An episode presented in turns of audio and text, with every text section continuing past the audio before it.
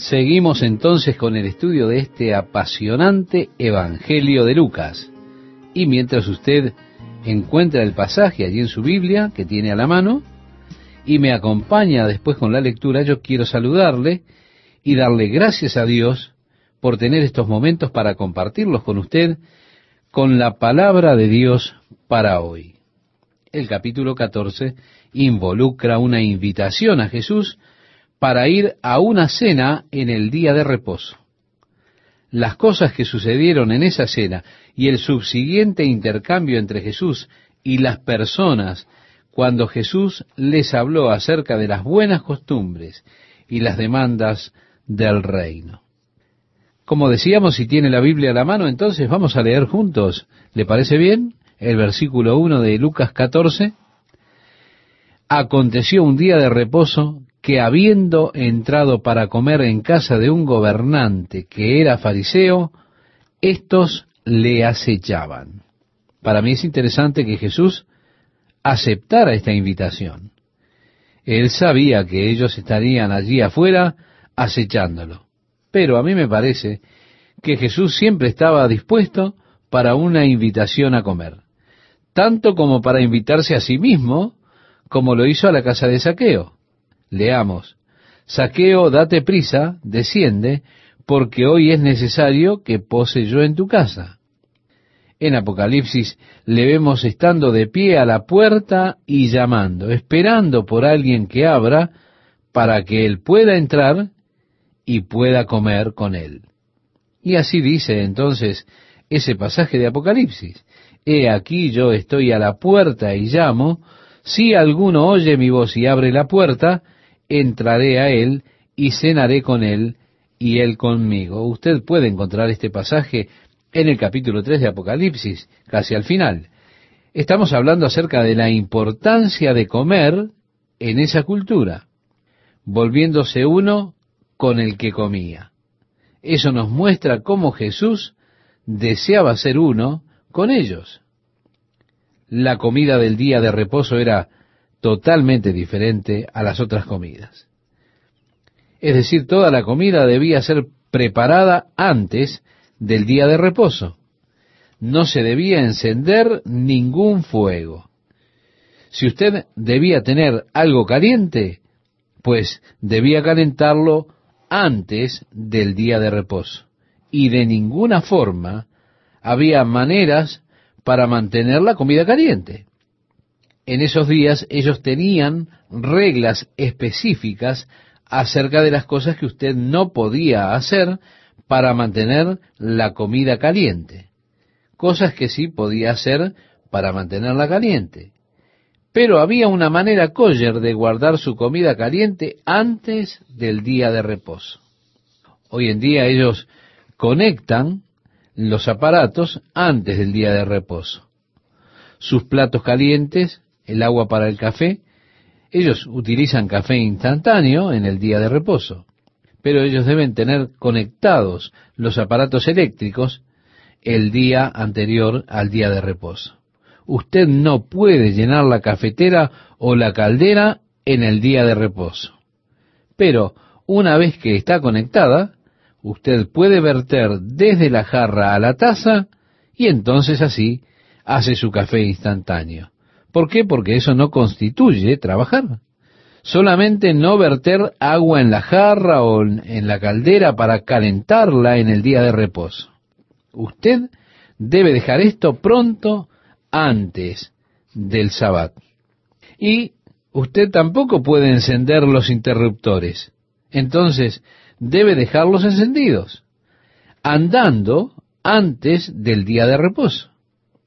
Así es que ellos tenían reglas interesantes para el día de reposo. Si usted quiere salir afuera a comer, usted no puede pagar en efectivo. Ahora sí, puede pagar con tarjeta de crédito. Pagar en efectivo sería una violación al día de reposo. Pero no lo es pagar con tarjeta de crédito. Ellos tienen este concepto desafortunado realmente. Un concepto que muchas personas tienen acerca de las tarjetas de crédito creer que usted realmente no está pagando cuando está pagando con tarjeta de crédito. Esto es realmente algo muy peligroso. Así que la comida del día de reposo era totalmente diferente a los otros días. Ellos estaban mirando a Jesús. Parece ser que ellos estaban acechándolo. ¿Por qué? Porque ellos tenían un plan. El versículo 2 dice, y he aquí estaba delante de él un hombre hidrópico. Entonces Jesús habló a los intérpretes de la ley. Jesús, sin duda, se dio cuenta que todo había sido premeditado. Lo invitaron a compartir el pan en el día de reposo y justo allí, delante de él, ellos habían colocado a este hombre con esta enfermedad de hidropesía. Leemos el verso 3 y nos dice, habló a los intérpretes de la ley y a los fariseos diciendo, ¿es lícito sanar en el día de reposo? Mas ellos callaron. Ellos no le contestaron, estimado oyente, sino que, como dice, mas ellos callaron. Y él tomándole, le sanó y le despidió. Y dirigiéndose a ellos, dijo, ¿quién de vosotros si su asno o su buey cae en algún pozo, no lo sacará inmediatamente, aunque sea en día de reposo, y no le podían replicar a estas cosas. Bien, bajo la ley ellos tenían una cláusula para que si su buey o su asno se caía en un pozo, y ellos tenían muchos pozos abiertos, así que era muy común que un asno o un buey se cayera en un pozo. Ahora, si esto sucedía en el día de reposo, de acuerdo a la ley, ellos podían sacarlo a pesar de que fuera el día de reposo. Así que Jesús menciona su propia ley, y ellos no pudieron contestarle. Luego el trato con ellos acerca de las buenas costumbres es lo que tenemos a continuación. Observando cómo escogían los primeros asientos a la mesa, refirió a los convidados una parábola diciéndoles, Generalmente ellos tenían estas fiestas una mesa con tres almohadones a su alrededor. Ellos lo llamaban triclina. Y generalmente se sentaban tres personas por mesa. Y el almohadón del medio era el lugar de honor en esa mesa. Si usted iba a invitar a nueve personas, entonces debía preparar tres mesas. Y en cada una de las mesas usted tendría el almohadón del centro para su invitado de honor. Por supuesto, ellos se sentaban, podían reclinarse, es por eso que las llamaban triclina. Ellos podían reclinarse en esos almohadones y comer allí. Así que Jesús estaba observando cómo ellos escogían las mejores posiciones, es decir, los lugares de honor. Fue allí que Él les dice, cuando fueres convidado por alguno a bodas, no te sientes en el primer lugar, no sea que otro más distinguido que tú esté convidado por él, y viniendo el que te convidó a ti y a él, te diga, da lugar a éste, y entonces comiences con vergüenza a ocupar el último lugar. Esto era realmente una situación vergonzosa. Usted se sienta en la mesa principal, pero usted no pertenece a ese lugar en el cual se sentó. Entonces vienen y le dicen, lo sentimos mucho, pero no tenemos lugar para usted en esta mesa. Mejor tome un lugar en la mesa de atrás. Todos lo ven a usted que tiene que dejar la mesa principal para irse a una pequeña mesa por allá atrás. Qué vergüenza, ¿verdad? Y el Señor dijo en el versículo 10, mas cuando fueres convidado, ve y siéntate en el último lugar para que cuando venga el que te convidó te diga, amigo, sube más arriba. Entonces tendrás gloria delante de los que se sientan contigo a la mesa, porque cualquiera que se enaltece será humillado, y el que se humilla será enaltecido. Yo creo que una de las características de la grandeza es la humildad. Algunas de las personas más grandes han sido personas muy humildes. Creo que una de las cosas más humildes es dejar que Dios use nuestra vida. Que Dios use su vida, estimado oyente. Porque usted sabe que no es de usted la vida que tiene y que usted no es digno de Dios. Pero si usted busca exaltarse a usted mismo, según la ley del Señor, usted será humillado. Ahora, aquel que se humilla a sí mismo, el Señor lo pondrá en alto. El versículo 12 leemos, dijo también al que le había convidado, cuando hagas comida o cena. Ahora Jesús se está dirigiendo al anfitrión. Dijo también al que le había convidado, cuando hagas comida o cena, no llames a tus amigos, ni a tus hermanos, ni a tus parientes, ni a vecinos ricos, no sea que ellos a su vez te vuelvan a convidar y seas recompensado. Mas cuando hagas banquete, llama a los pobres, los mancos, los cojos, los ciegos, y serás bienaventurado. Porque ellos no te pueden recompensar, pero te será recompensado en la resurrección de los justos. Reglas interesantes del reino, ¿verdad, estimado oyente? El verso 15 leemos, oyendo esto uno de los que estaban sentados con él a la mesa, le dijo, Bienaventurado el que coma pan en el reino de Dios. Creo que alguien en la mesa tuvo un destello de luz. Cuando Jesús comenzó a hablar acerca de cómo en el reino habría igualdad. No habrá la exaltación de un hombre por sobre el otro. No habrá allí personas importantes y personas que no son importantes, sino que seremos todos uno en Cristo Jesús. Todos compartiremos juntos en la gloria el honor en el reino.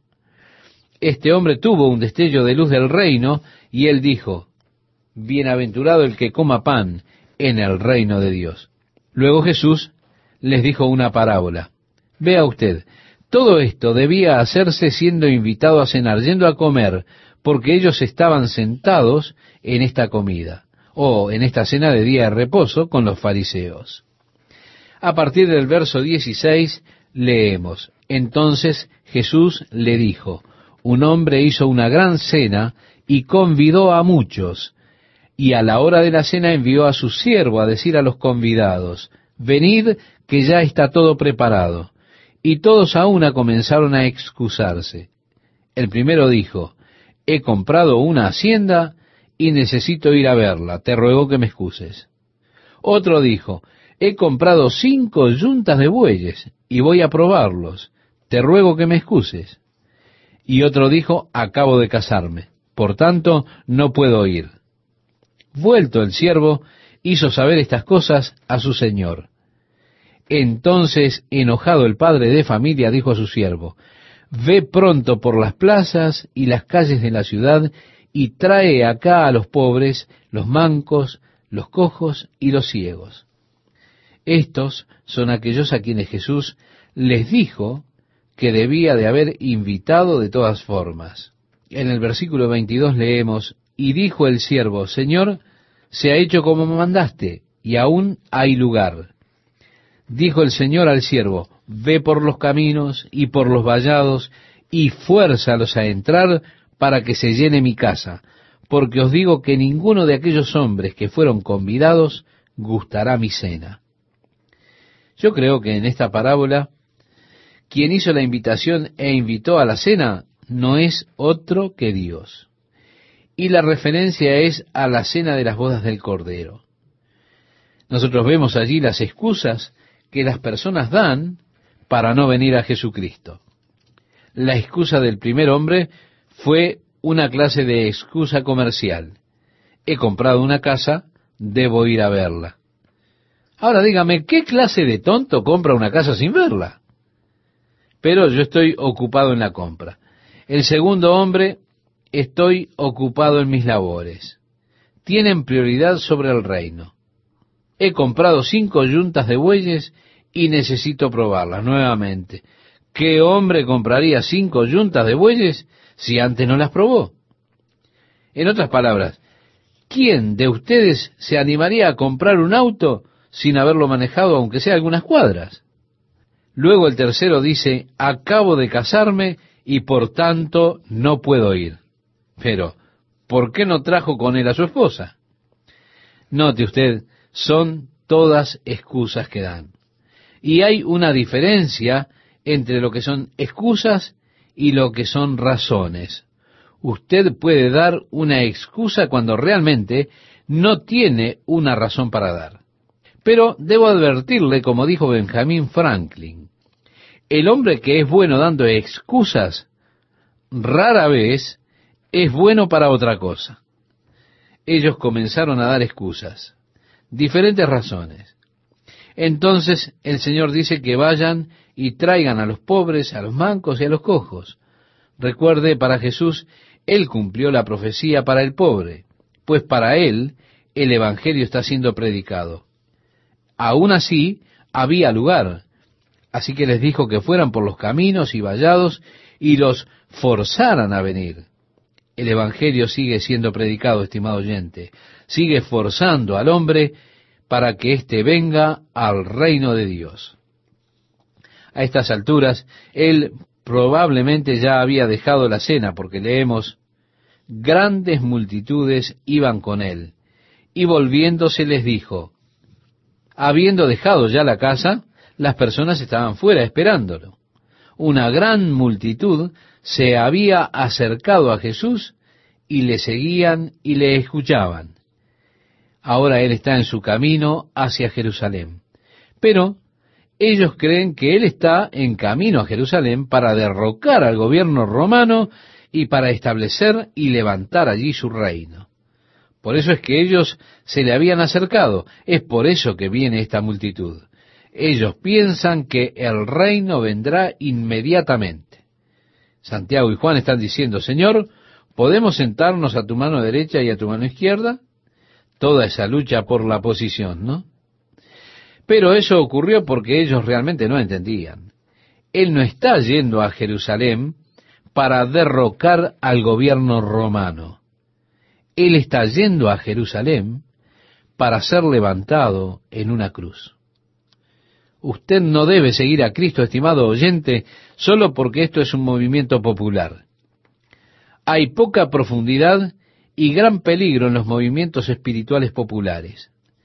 El movimiento de Jesús fue tristemente debilitado por las intenciones de comercializarlo y popularizarlo, y por los desfiles del movimiento de Jesús con estandartes y con todos esos aspectos novedosos. Al seguir a Cristo, usted no solo se une al grupo triunfador, no es unirse solamente porque todos lo hacen.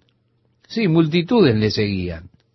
Y debido a que hay un peligro en esto, Él se vuelve a las multitudes y es extremadamente severo en sus palabras, realmente más severo de lo que a mí me gustaría, porque él dijo, si alguno viene a mí y no aborrece a su padre y madre y mujer e hijos y hermanos y hermanas, y aún también su propia vida, no puede ser mi discípulo.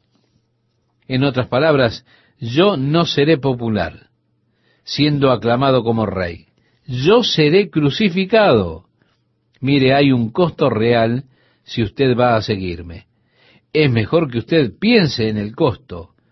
Es mejor que mida las dimensiones de esto. Ahora, no malinterprete a Jesús.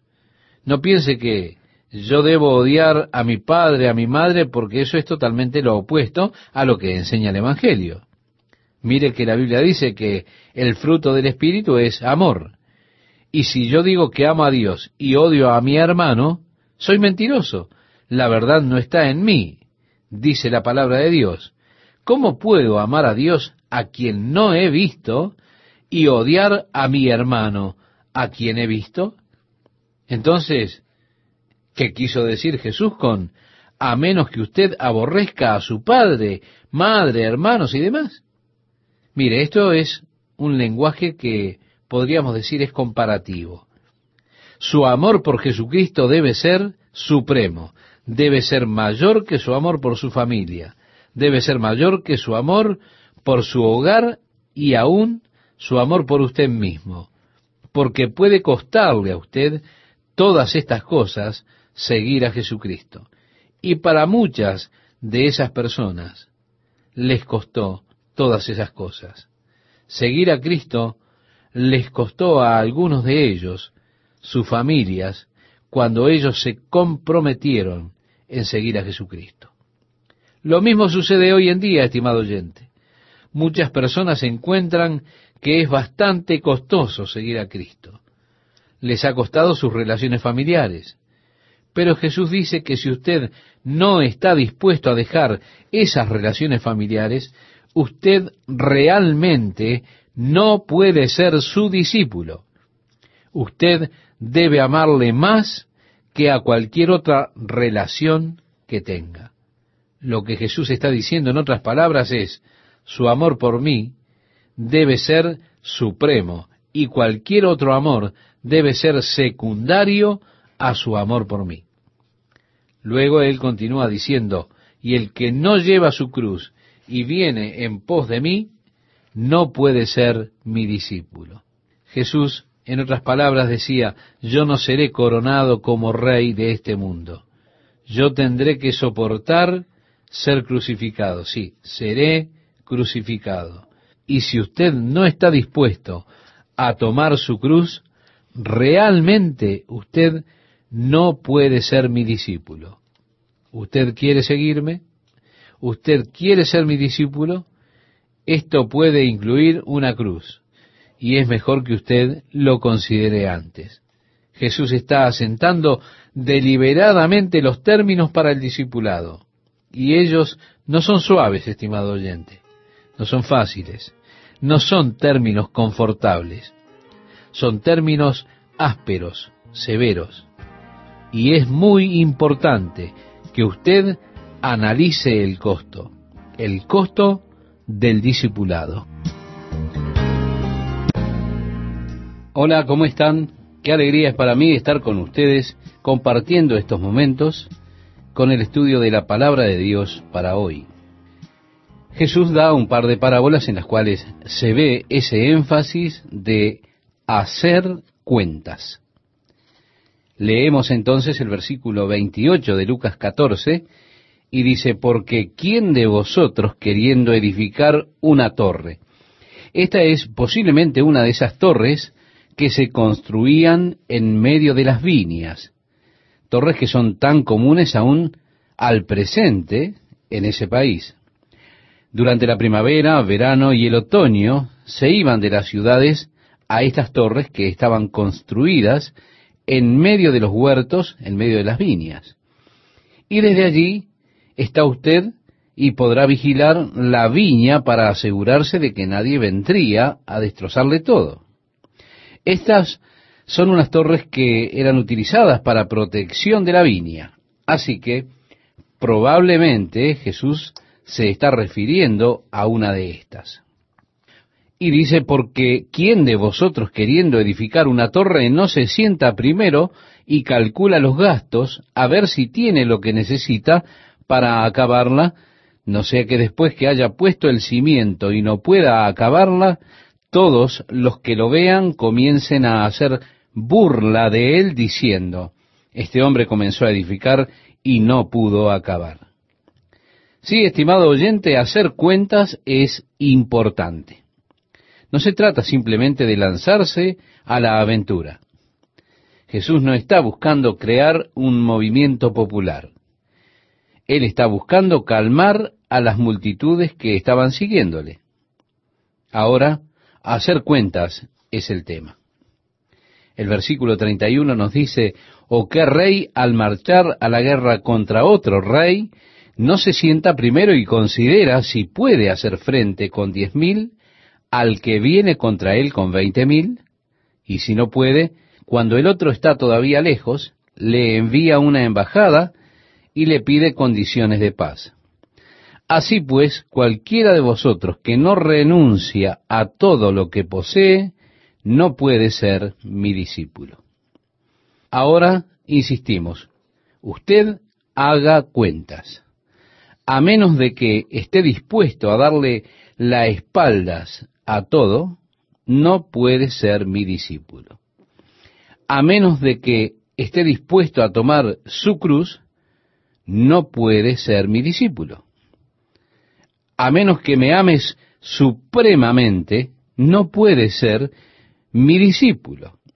Los términos del discipulado son ásperos, Sí, son severos y es una equivocación cuando la gente le dice, acepte a Jesús y a partir de allí usted no tendrá ningún problema más. Se terminarán todos sus problemas. Pare de sufrir. Escuche, muchas veces cuando acepta a Cristo, sus problemas comienzan. No es fácil, no habrá de ser fácil. El Señor no dice que lo vaya a hacer. Él dijo que sería difícil y es mejor que usted se siente primero y saque cuentas de cuál es el costo. Es mejor que no comience antes de que comience y no pueda cumplir, si usted no está después dispuesto a cumplir. Yo le recomiendo que haga un estado de situación aquí y determine si está o no dispuesto a pagar el precio de ir todo el camino. Porque a menos que esté dispuesto a olvidar todo, realmente no puede ser discípulo de Jesús. Él dijo, no puede ser mi discípulo. Es duro, estimado oyente. Realmente son palabras duras. Y entonces Jesús dijo, buena es la sal, mas si la sal se hiciere insípida, ¿con qué se sazonará? Ni para la tierra, ni para el muladar es útil, la arrojan fuera. El que tiene oídos para oír, oiga. En aquellos días la sal era usada para tres cosas básicas. La sal se usaba primeramente como conservante. Ella mata los gérmenes sobre la superficie de la carne y la preserva. La sal entonces era usada también como sazonadora para darle sabor a la comida, como la usamos hoy nosotros. También la sal es buena si es picante. Si no lo es, entonces no vale de nada. El tercer propósito de la sal era para ponerla en los caminos y de esa manera matar la vegetación. Era así que mantenían los caminos libres de vegetación, tan solo poniendo sal sobre los pastos.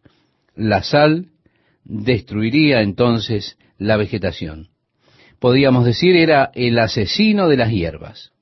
Usted como hijo de Dios debe tener un efecto conservador en la sociedad en la cual vive. Debe añadir entusiasmo y sabor por causa de su caminar con Jesucristo. La sal tiene otra capacidad y es la de hacer a las personas sedientas. Usted debería estar creando esa sed de Jesucristo en las personas. El versículo 1 del capítulo 15 dice, se acercaban a Jesús todos los publicanos y pecadores para oírle, y los fariseos y los escribas murmuraban diciendo, ahora note los cuatro grupos que se han congregado allí. Ellos están divididos en dos categorías. Primeramente los publicanos y los pecadores. Publicanos eran los recolectores de impuestos, los parias de la sociedad, podríamos decir, una de las personas más odiadas en la comunidad. Eran considerados por los judíos como traidores y colaboracionistas del imperio. Siempre eran calificados como pecadores. Así que los publicanos y pecadores se han congregado para escuchar a Jesús. Es interesante que muchos publicanos fueron atraídos por Jesús. Mateo, por ejemplo, fue un publicano llamado a ser discípulo. Él dejó sus tareas de costumbre y siguió a Jesús. Saqueo fue un publicano. Después de su encuentro con Jesús, él dijo, He aquí que voy a tomar la mitad de mis bienes y los daré a los pobres. Y si he tomado algo flagrantemente de algún hombre, lo devolveré a él por cuatro veces tanto. Jesús dijo, Hoy ha llegado la salvación a esta casa en cuanto a saqueo. Sí, los publicanos eran atraídos a Jesús, como también eran atraídos los pecadores, porque él tenía un mensaje de esperanza para ellos. Ellos se juntaron para oírle.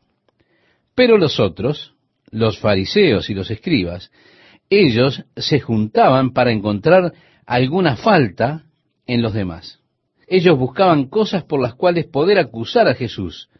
Esperaban encontrar algún error, alguna equivocación, y entonces de esa manera podían atacarlo a él y acusarlo. Por eso comenzaron a murmurar, diciendo, Este a los pecadores recibe y con ellos come. Ellos pensaban que estaban diciendo algo horrible al condenarle, pero en realidad ellos estaban proclamando el glorioso Evangelio. Jesús recibe a los pecadores y usted puede volverse uno con él. Juan escribió, lo que hemos visto y oído os declaramos para que tengáis compañerismo con nosotros. Y nuestro verdadero compañerismo es con el Padre y con su Hijo Jesucristo. Sí, estimado amigo, estimada amiga, Jesús recibe a los pecadores y come con ellos. Él se vuelve uno con ellos, se identifica con ellos. Sí, Él está identificado con ellos, gracias a Dios que sí. Y porque Él lo está, hay esperanza para cada uno de nosotros. Así que hay quienes están escuchándole, deseando oírle y había quienes estaban buscando encontrar errores en él, buscando algo para condenarle. Ahora, ¿qué hubiese sido si fueran hombres justos en verdad? Estamos hablando de los fariseos y los escribas. Si hubiesen sido justos, ¿cuál debió haber sido su actitud cuando los pecadores estaban respondiendo al Evangelio? ¿Cuál debe ser la reacción cuando vemos a los pecadores que son salvos? Cuando los hippies, por ejemplo, estaban viniendo a Jesús por cientos, y yo iba a lo largo del país, tenía pastores que venían y me decían, he visto fotografías de sus bautismos en Corona del Mar, pero ¿cuándo irán a cortarse el cabello? Decían esto en lugar de decir, he visto las fotografías y mi Dios, mil jóvenes siendo bautizados, qué glorioso, bendito sea Dios. Esto es glorioso, es escalofriante. No, ellos criticaron severamente algo. No pudieron regocijarse de que el Señor recibiera a los pecadores. El versículo 3 nos dice, entonces Él les refirió esta parábola diciendo, ¿qué hombre de vosotros teniendo cien ovejas, si pierde una de ellas, no deja las noventa y nueve en el desierto y va tras la que se perdió hasta encontrarla? y cuando la encuentra, la pone sobre sus hombros gozoso, y al llegar a casa reúne a sus amigos y vecinos diciéndoles, gozaos conmigo porque he encontrado mi oveja que se había perdido. ¿A quién les dice esta parábola? A los escribas y fariseos, porque su comentario era agrio. Así que cuando encuentra una oveja perdida, hay regocijo, hay gozo en el vecindario. Gozaos conmigo, porque he encontrado mi oveja que se había perdido. Y Jesús le dice a usted, estimado oyente, os digo que así habrá más gozo en el cielo por un pecador que se arrepiente que por noventa y nueve justos que no necesitan de arrepentimiento. Así que mientras los hombres dicen, ¿cuándo se va a cortar el pelo?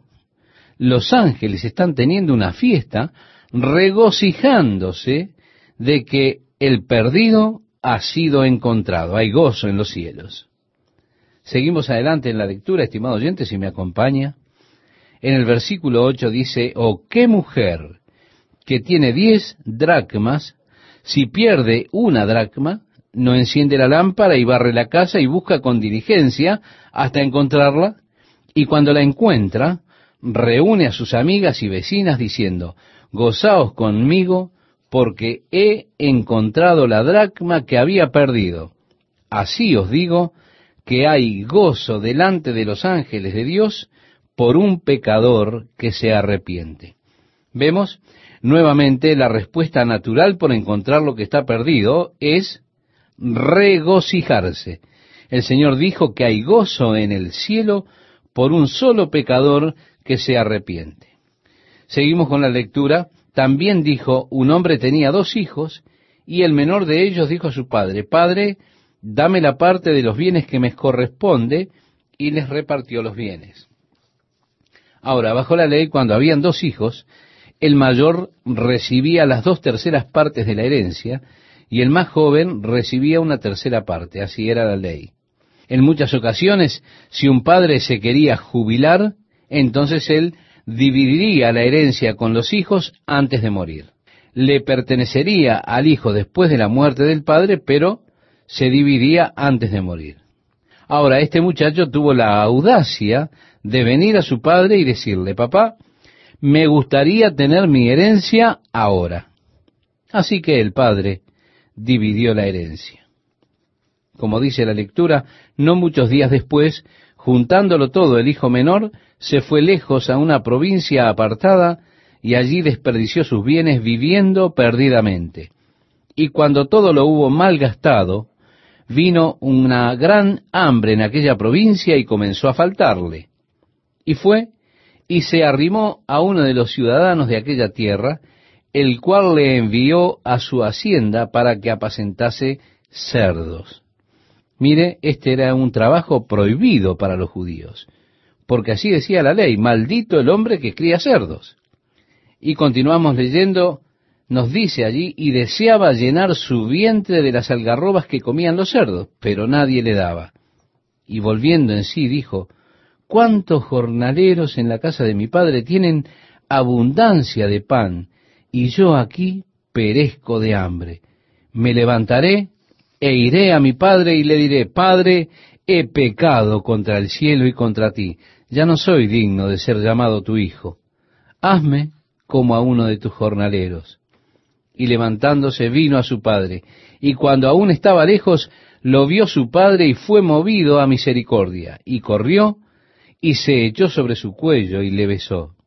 Y el hijo le dijo, Padre, he pecado contra el cielo y contra ti, ya no soy digno de ser llamado tu hijo. Pero el padre dijo a sus siervos, sacad el mejor vestido y vestidle, y poned un anillo en su mano y calzado en sus pies. El calzado en los pies era algo significativo. ¿Por qué? Porque a los esclavos nunca se les daba calzado, solo a los miembros de la familia, solamente al hijo. Así que el hijo dijo, no soy digno de ser llamado tu hijo, sino un siervo. Y el padre no le dejó terminar su conversación. El padre dijo, ponedle calzado en sus pies. Y traed el becerro gordo y matadlo y comamos y hagamos fiesta, porque este mi hijo muerto era y ha revivido, se había perdido y es hallado. Y comenzaron a regocijarse, y su hijo mayor estaba en el campo. Y cuando vino, llegó cerca de la casa, oyó la música y las danzas, y llamando a uno de los criados, le preguntó qué era aquello. Él le dijo, tu hermano ha venido y tu padre ha hecho matar el becerro gordo por haberle recibido bueno y sano. Entonces se enojó y no quería entrar. Salió por tanto su padre y le rogaba que entrase. Mas él respondiendo dijo al padre, He aquí, Tantos años te sirvo, no habiéndote desobedecido jamás, y nunca me has dado ni un cabrito para gozarme con mis amigos. Pero cuando vino este tu hijo que ha consumido tus bienes con rameras, has hecho matar para él el becerro gordo. Ahora, aquí está el verdadero punto de la parábola. Aunque ella enseña muchas cosas, la parábola pretendía hablar contra los fariseos. Las tres, de hecho, pero él está construyendo algo con esta parábola. En las tres parábolas, en cada una de ellas, hay algo perdido que fue encontrado. Y el resultado de encontrar lo que estaba perdido fue el gozo, la felicidad. Jesús recibe a los pecadores. Esto no debería ser dicho de modo despectivo. Esto debería ser dicho en un sentido de sumo gozo. Jesús recibe a los pecadores. Hay esperanza, amigo. Gócese. ¿Por qué? Porque Jesús recibe a los pecadores. Con todo, no estaban diciéndolo con esta inflexión, sino que lo estaban diciendo de manera peyorativa. Él recibe a los pecadores y come con ellos, decían los fariseos y los escribas. Así que la reacción natural de encontrar algo que está perdido es el gozo, pero para los fariseos la furia. Ellos están condenando. Ellos se sientan hacia atrás y juzgan. Así que la historia fue dada y en la tercera historia Jesús añade al hermano mayor y su actitud hacia el regocijo porque el Padre recibe a los pecadores. Y aquí el hermano mayor está malhumorado, está furioso, decepcionado. No, no me voy a unir, nunca has hecho nada como esto para mí. Su actitud de mal humor es porque el Padre recibió al pecador. Él salió y gastó todo lo que tenía en prostitutas. Sí, este hijo es un pecador. Y aún así, tú tienes una gran fiesta porque él ha venido al hogar. Ve, estimado oyente, esta es la misma actitud que los fariseos estaban expresando. Para mí es interesante lo que el padre dijo. Él entonces le dijo, Hijo, tú siempre estás conmigo, y todas mis cosas son tuyas. Usted ve, el hijo más joven ya ha tomado su herencia, de modo que todo lo que queda le pertenece al hijo mayor. Todo lo que tengo es tuyo, le dijo el padre. Pero agrega, mas era necesario hacer fiesta y regocijarnos, porque este tu hermano era muerto y ha revivido, se había perdido y es hallado, porque el Señor recibe a los pecadores y come con ellos. El perdido es hallado. Jesús dijo, porque el Hijo del Hombre vino a buscar y a salvar lo que se había perdido. Esto lo puede encontrar usted, estimado oyente, en este mismo Evangelio, en el capítulo 19, versículo 10. Así que con frecuencia escuchamos maravillosos sermones predicados de la parábola del Hijo, pero raramente escuchamos un mensaje que realmente dé el significado que la parábola tiene, o la verdadera razón de esta parábola. La razón no fue simplemente mostrar el recibimiento con gozo del Padre hacia su Hijo que estaba perdido, sino que la parábola fue usada para mostrarle a los fariseos cuán equivocados estaban al condenarle cuando dijeron, recibe a los pecadores y come con ellos. Ellos deberían haberse regocijado en esto en lugar de quejarse por ello. Mientras usted encuentra el pasaje que Esteban citara, quiero decirle, estimado oyente, que para mí es un gusto estar con usted nuevamente para compartir los próximos momentos estudiando la palabra de Dios para hoy. Jesús está en una cena con los fariseos. Esto ocurre en el día de reposo. Y esta particular sección en que nos encontramos es allí en esta cena que Jesús fue invitado al comenzar el capítulo 14. Esa cena donde los fariseos lo invitan a la casa, le colocan enfrente a un hombre con hidropesía y todo este intercambio de ideas y demás sucede allí. Por momentos Jesús se dirige a los fariseos y en otras ocasiones Él se dirige a sus discípulos. En este momento, comenzando en el capítulo 16, Él se está dirigiendo a sus discípulos. Si me acompaña a leer, estimado oyente, comenzamos en el versículo 1. Dijo también a sus discípulos, había un hombre rico que tenía un mayordomo, y éste fue acusado ante él como disipador de sus bienes. Entonces le llamó y le dijo, ¿qué es esto que oigo acerca de ti? Da cuenta de tu mayordomía, porque ya no podrás más ser mayordomo. Entonces el mayordomo dijo para sí, ¿qué haré? Porque mi amo me quita la mayordomía. Cavar no puedo. Mendigar me da vergüenza. Ya sé lo que haré, para que cuando se me quite de la mayordomía, me reciban en sus casas.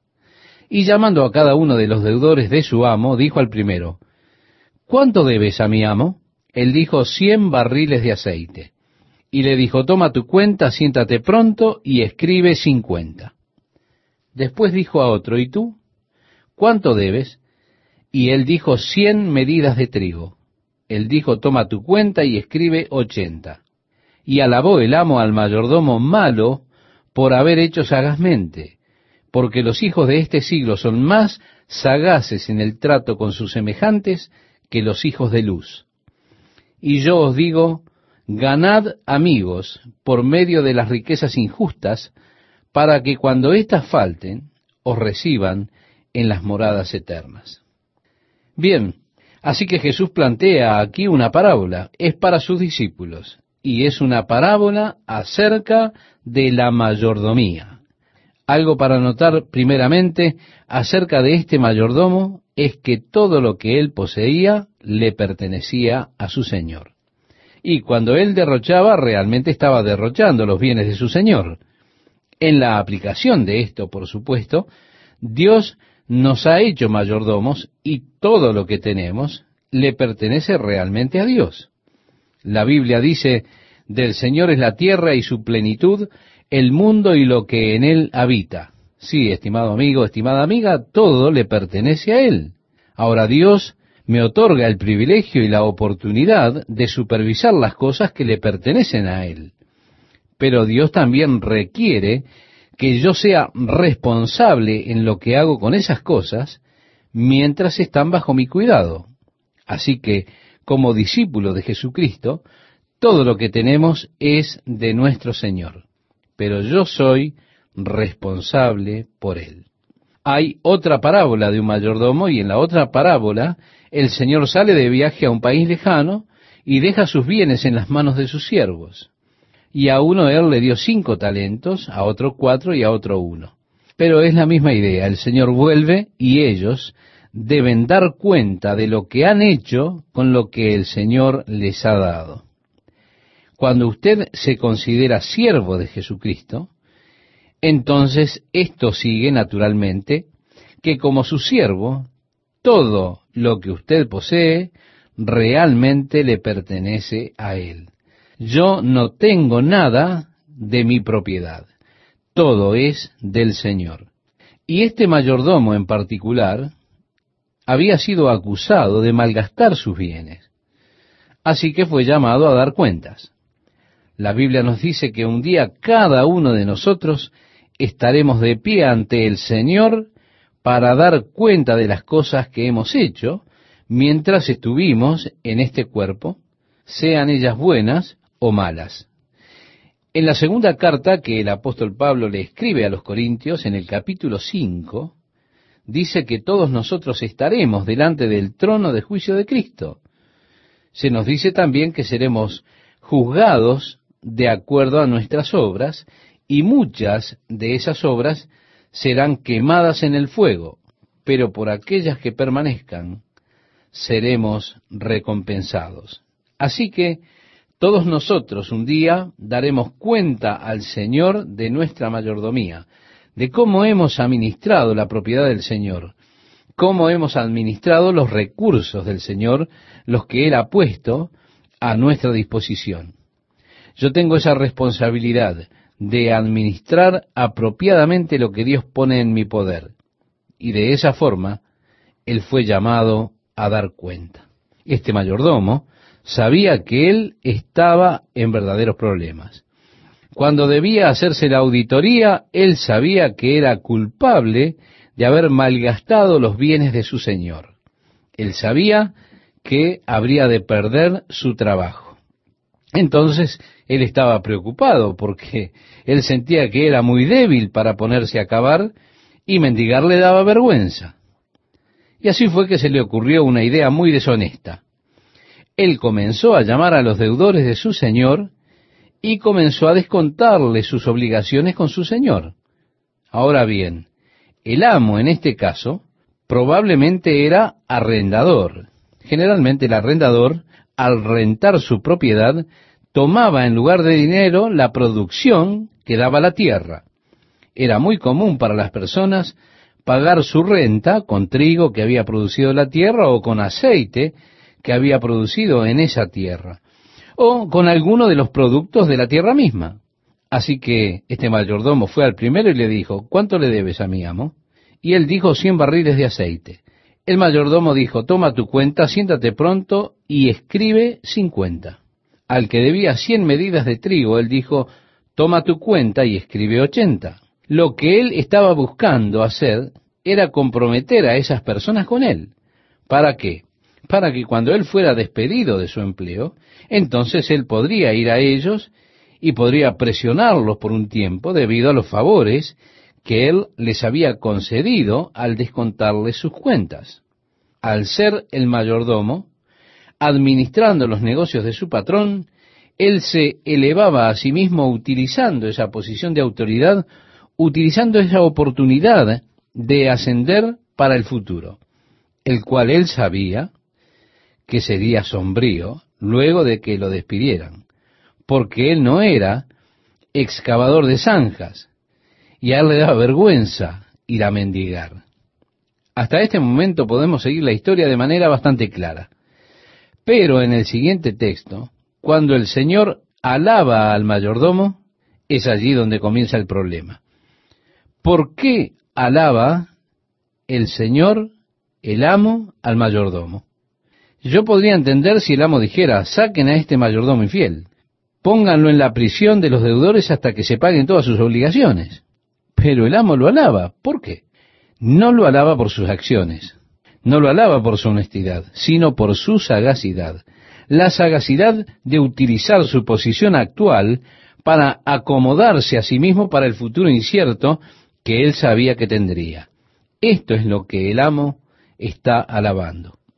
Si vamos a los proverbios, Salomón dice, ve a la hormiga, oh perezoso, mira sus caminos y sé sabio, esto lo encuentra en el capítulo 6 de Proverbios, versículo 6. Nuevamente él dice cuatro cosas son de las más pequeñas en la tierra y las mismas son más sabias que los sabios. Las hormigas, pueblo no fuerte, y en el verano prepara su comida. Esto está en Proverbios capítulo 30, versículos 24 y 25. Sí, estimado oyente, la sabiduría de la hormiga que prepara su suministro de comida durante el verano. La hormiga sabe de alguna forma que el clima no es siempre agradable. De alguna forma ella registra la información en ese pequeñito cerebro acerca de que el invierno ya está cerca.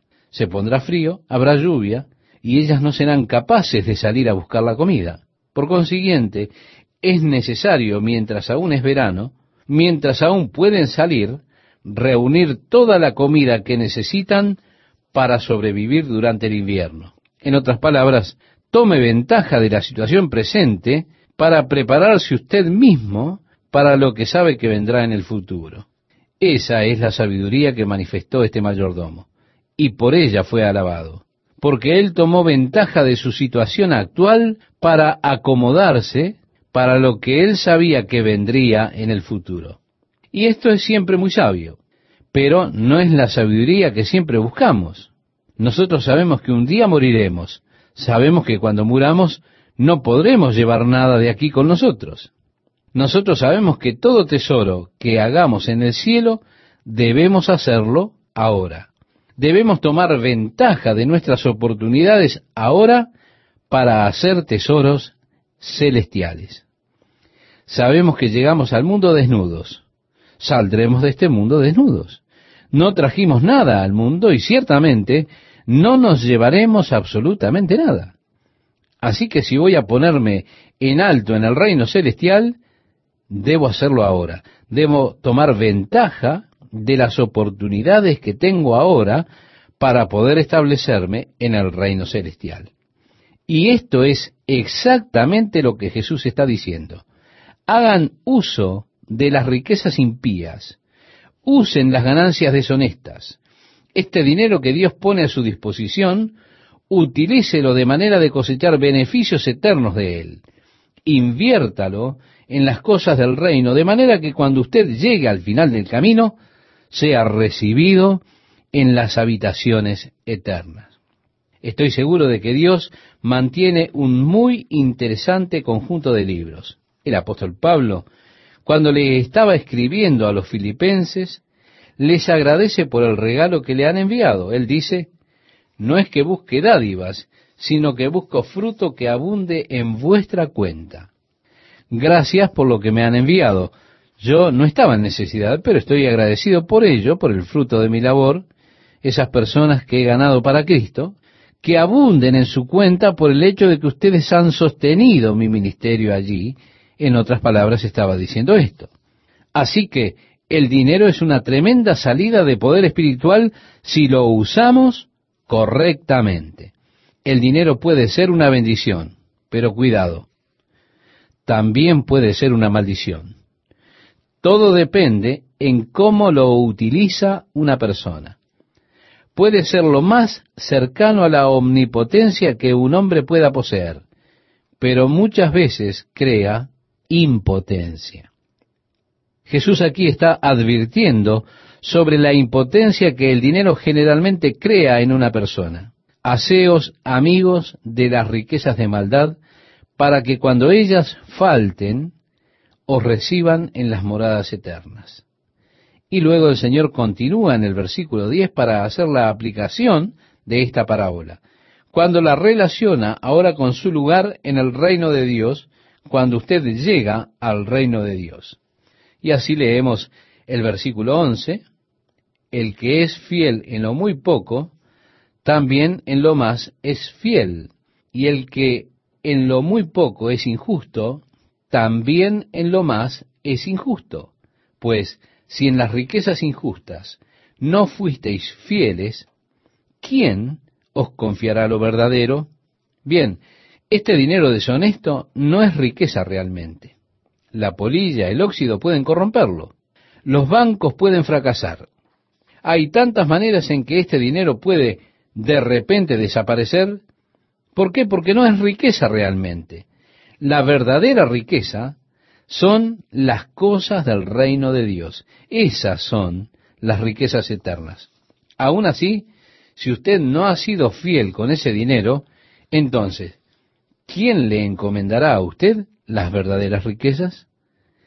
Y si en lo ajeno no fuisteis fieles, dice el verso 12, vea usted, yo soy un mayordomo, sea lo que sea, le pertenece a Dios, no es mío. Y si yo no soy fiel en cuidar lo que le pertenece a Dios, ¿quién os dará lo que es vuestro? Ningún siervo puede servir a dos señores porque o aborrecerá al uno y amará al otro, o estimará al uno y menospreciará al otro. No podéis servir a Dios y a las riquezas. Hemos leído los dos versículos 12 y 13 de Lucas 16.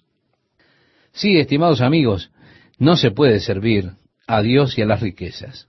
Eso es lealtad dividida, no funciona. Usted no puede tener a Dios y al dinero como su Dios al mismo tiempo. Usted no puede servir a Dios y a las riquezas. El versículo 14 leemos, y oían también todas estas cosas los fariseos que eran avaros. Ellos eran codiciosos, amaban el dinero. Y oían también todas estas cosas los fariseos que eran avaros y se burlaban de él. Por eso Jesús se vuelve a ellos. Ahora él está hablándole a los fariseos. Entonces les dijo, vosotros sois los que os justificáis a vosotros mismos delante de los hombres, mas Dios conoce vuestros corazones. Si hay muchas veces cuando una persona se presenta ante mí, intenta justificar algo que ha hecho y yo digo, hey amigo, está bien, no hace la diferencia. Yo no soy quien te juzgará. Usted no tiene que justificarse delante de mí porque yo no soy su juez. Dios es quien lo hará. Él conoce su corazón. Él conoce cuáles fueron los reales motivos.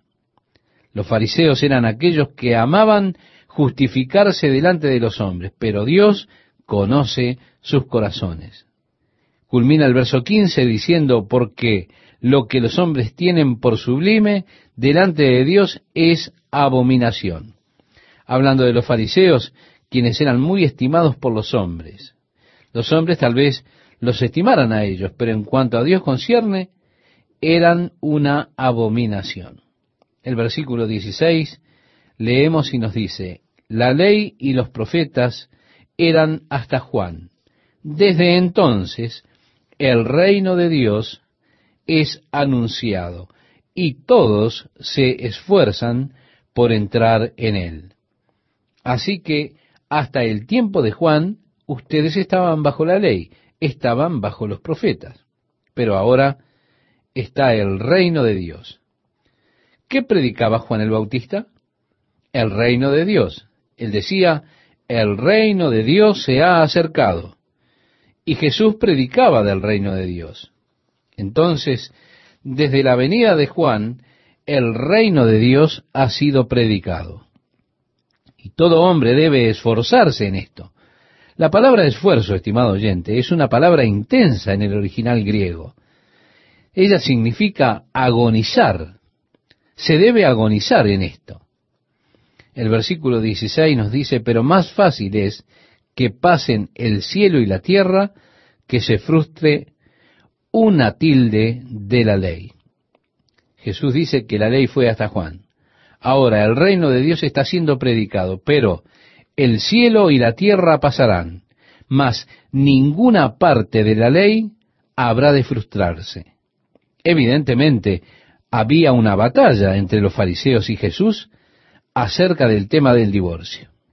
Existía una escuela de pensamiento siguiendo al rabí Jalel, que era la escuela de pensamiento más popular de aquellos días. Esa escuela que interpretó la ley del divorcio. Él interpretaba que si la esposa ponía mucha sal en la sopa, bueno, solo eso ya era motivo de divorcio. Así que ellos habían liberalizado la ley del divorcio un hombre podía rechazar a su esposa casi por cualquier causa en que él no estaba contento con ella. Era casi tan malo como lo es hoy en día.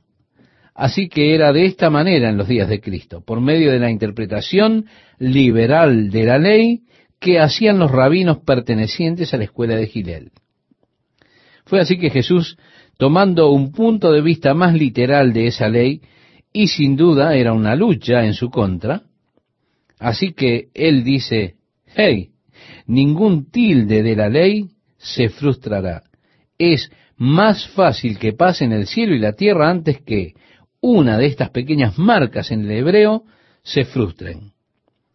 Luego él penetra sus corazones en este asunto en particular que ellos estaban preguntándole, sin duda, argumentando con él.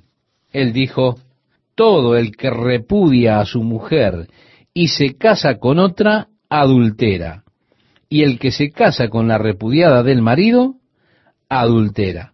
Lo que quiero decir es, él dice esto de manera directa, de manera dura, y les da una verdadera estocada.